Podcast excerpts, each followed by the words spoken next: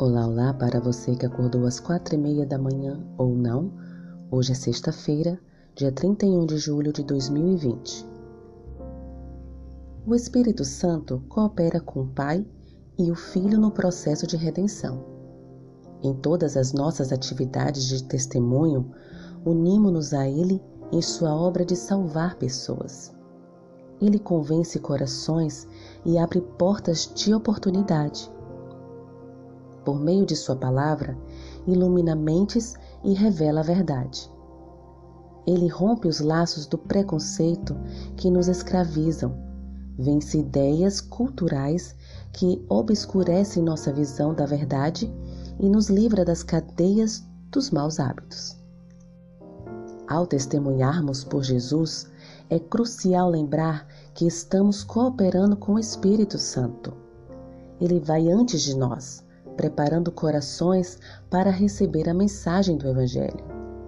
Ele está conosco, influenciando as mentes enquanto realizamos atos de bondade, compartilhamos nosso testemunho, conduzimos estudos bíblicos, doamos livros repletos de verdades ou participamos de projetos de evangelismo. Ele continuará trabalhando no nosso coração e no coração das pessoas por muito tempo depois de partirmos, fazendo o que for necessário para levá-las ao conhecimento da salvação. Perguntas para consideração. Se estiver sozinho, fale para você mesmo. Comente sobre uma ocasião em que você sentiu o poder do Espírito Santo trabalhando poderosamente mediante seu testemunho. 2. Você já teve medo de compartilhar sua fé? Como o conhecimento do ministério do Espírito Santo reduz esse receio e lhe dá segurança ao testemunhar? Segundo, você já teve medo de compartilhar sua fé? Como o conhecimento do ministério do Espírito Santo reduz esse receio e lhe dá segurança ao testemunhar? Terceiro, de que maneira o Espírito trabalha conosco em nossos esforços para testemunhar? Como o Espírito Santo nos habilita a testemunhar e atuar na vida de outras pessoas? Quarto, a lição falou sobre a centralidade da Bíblia no testemunho. Porque a palavra de Deus é um componente tão crucial de nossa fé e do nosso testemunho.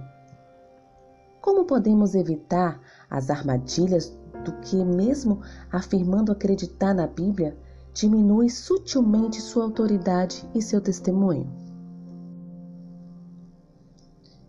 Lucas desejava mostrar os prodígios do Espírito Santo na vida de homens e mulheres simples e consagrados a Deus. O Espírito Santo executou diversas ações fortaleceu o testemunho de Estevão, falou a mente de Filipe,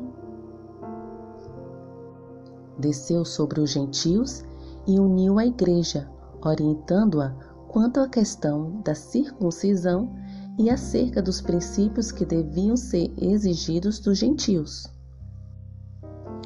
O mesmo Espírito que realizou essas ações por meio dos cristãos inspirou a palavra e os transformou.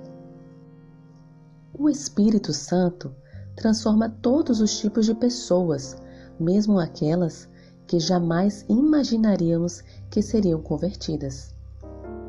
Portanto, isso mostra a grandeza do poder de Deus para nos salvar. Que o Senhor te abençoe. Tenha um bom dia.